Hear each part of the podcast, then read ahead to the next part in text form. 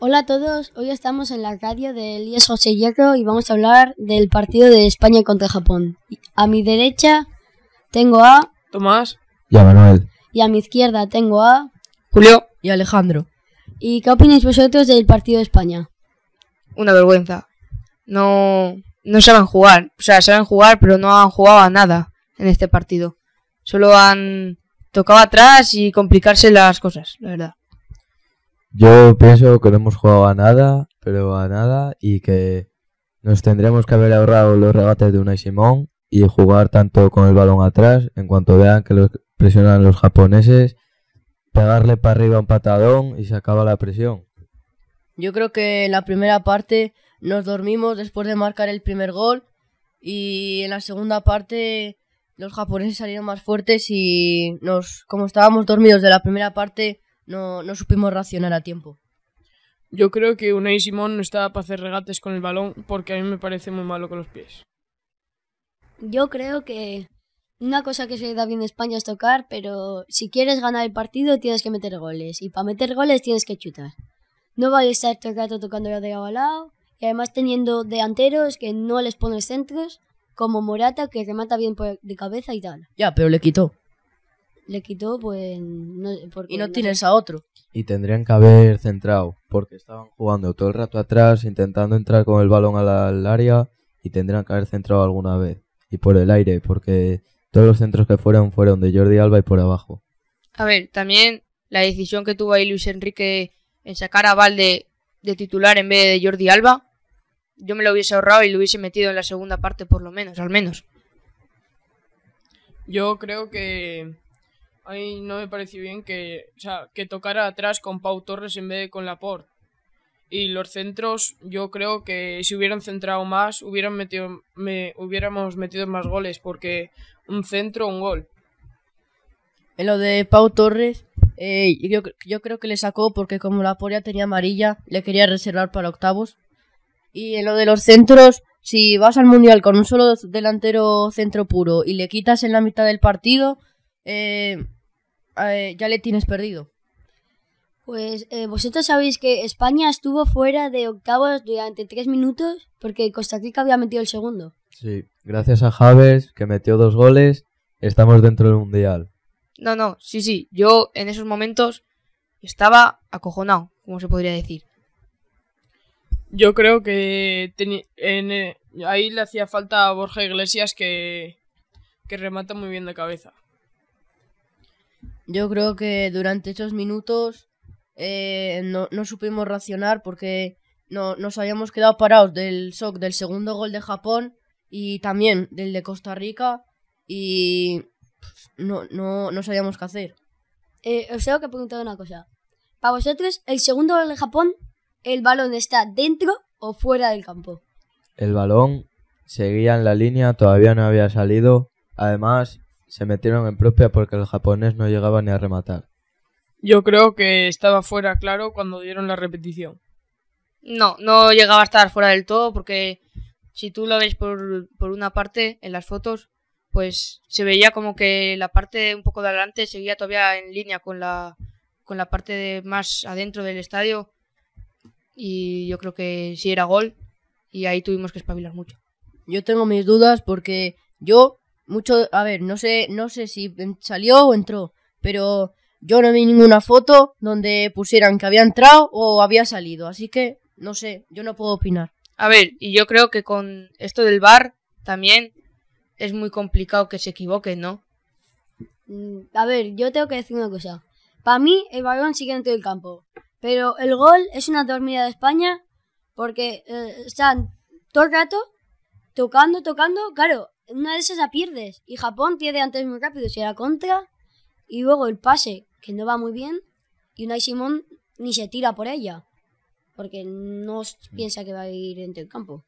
A mediados de la segunda parte, casi acabando, nos hicieron dos contra los japoneses que porque estaba Jordi Alba, yo creo, que llegó a un balón, Era Rodri. A Rodri que llegó a un balón, que si no era gol asegurado.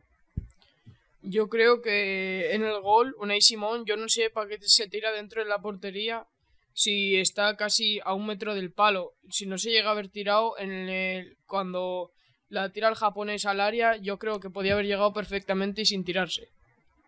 Y el primer gol, tipo, o sea, es una salida de España que saca mal el balón de Simón, porque en el partido de Alemania también estuvimos viendo muy mal un Simón con los pies, tardando mucho.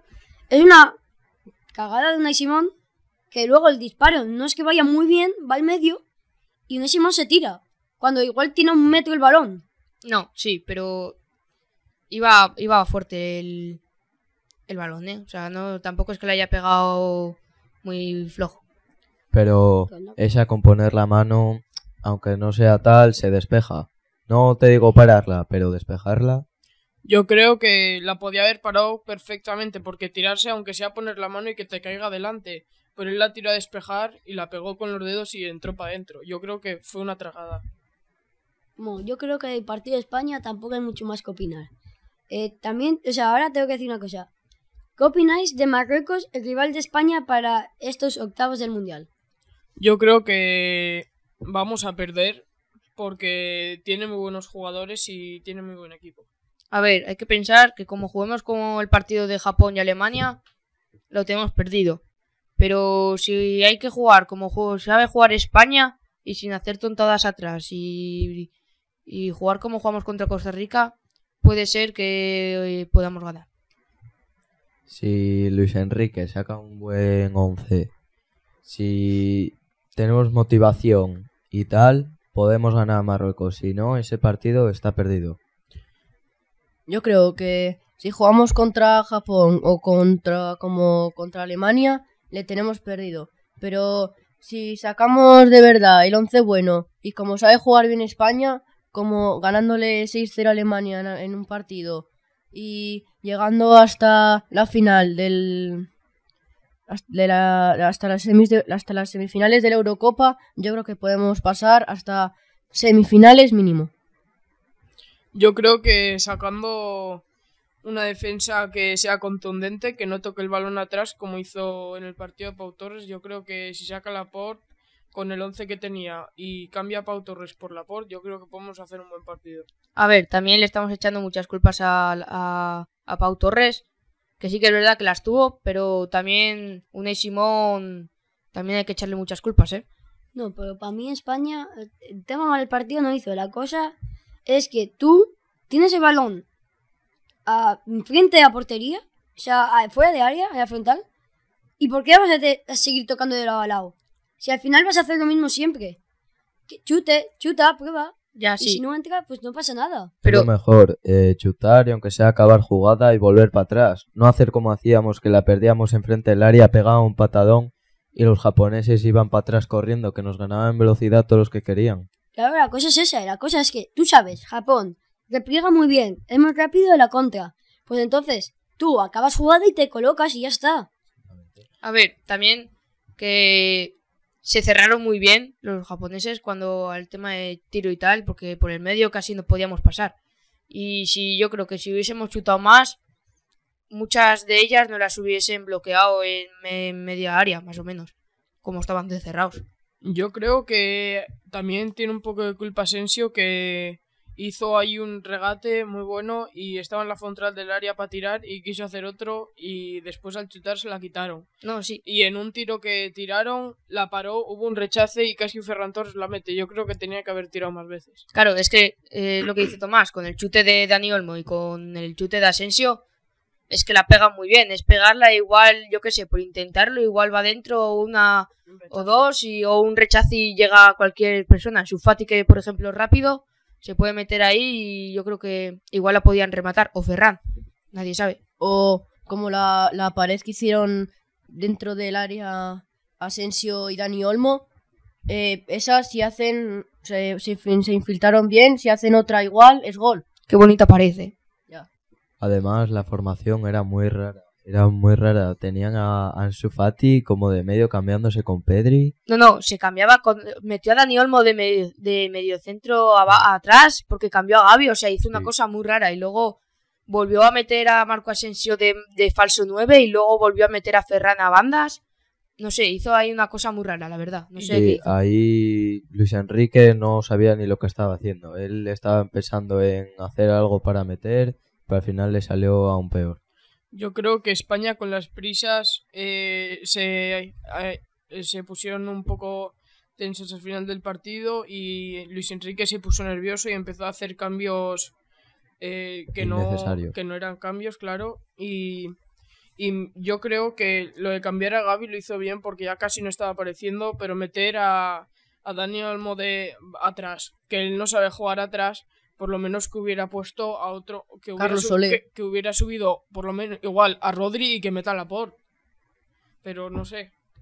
Bueno, tú di que lo bueno de quedar segundos es que ahora nos salvamos de Argentina, Brasil y Holanda, que son selecciones muy potentes, pero en cuartos, si pasaríamos y pasaría Portugal, no sé, o sea, nos encontraríamos contra Portugal. Y si llegáramos a semifinal, en el cuadro que estamos, igual nos tocaría contra Francia. Nos salvamos de muchas selecciones, pero también tenemos ahí selecciones complicadas. Ya, eso sí, pero yo creo que a Portugal este año, si Luis Enrique lo hace bien y Portugal no es que no tenga el día, pero juega un poco peor, les podemos ganar de sobra. Sí, sí, porque la selección de Portugal ahora mismo no está haciendo nada. Nada. O sea, nada. Y Cristiano no aparece. Vale. Eh, yo creo que hay que ir partido a partido, ver los resultados y cómo, va van las selecciones. Porque mira lo que hizo España, una cagada en el Mundial te deja fuera. Eh, yo creo que, que Portugal, que yo creo que le podemos ganar, no digo que fácil, pero que no, puede, no va a ser fácil, pero que le podemos ganar. Y eh, poco se habla de que se van fuera eh, Bélgica y Alemania, que eran las favoritas a ganar el Mundial. Sí, Ya. sí. A mí yo cuando lo vi, Bélgica que lleva siendo falsa selección desde 2016. Lleva diciéndose que va a llegar lejos y nunca así ha demostrado nada, un nivel muy alto. Pero bueno, y Alemania también, no es otra que era candidata por la selección que tenía y tal, y se ha quedado fuera en fase de grupos, ¿eh? bueno, a ver, que, que se haya eliminado a Alemania nos ha hecho un favor, ¿eh? También hay que decirlo. Y Bélgica también, que tiene buena alineación, solo que el entrenador no la supo aprovechar. Porque tenían un delantero como es Lukaku, Bueno, que ese mete goles como quiere. no Lukaku está lesionado. Vale, perdón. Y yo creo que sería muy difícil marcar goles contra Portugal porque tienen a Courtois. contra Bélgica, dirás, no contra Portugal. Eso. Para mí, Courtois, eh, hay una falta de Marruecos que no ve bien con la barrera, se hacha muy fácil, hasta para el pie, hasta para controlarla, y hace algo raro, se tira y pasa por abajo. Yo creo que. Yo. Yo creo que. Espero. No, creo no. Espero que meta Asensio contra. Contra Marruecos de titular. Porque si mete goles desde el principio. Puede ser muy fácil ganar. Bueno, a ver, si Marruecos mete a, a Bono, creo que es, de portero, mm, vamos a tenerlo complicado porque es un portero bueno, yo para mí es bueno. Lo que pasa es que lo que le pasó en el último partido todavía no se sabe, o yo por lo menos no lo sé. Y, y bueno, si yo creo que igual Asensio puede, puede chutar alguna o algo, no sé. Bueno, y hasta aquí sería hoy en la radio de Elías José Hierro. Eh, nos despedimos todos. Otra vez será. Chao. Adiós. Adiós. Otra vez será.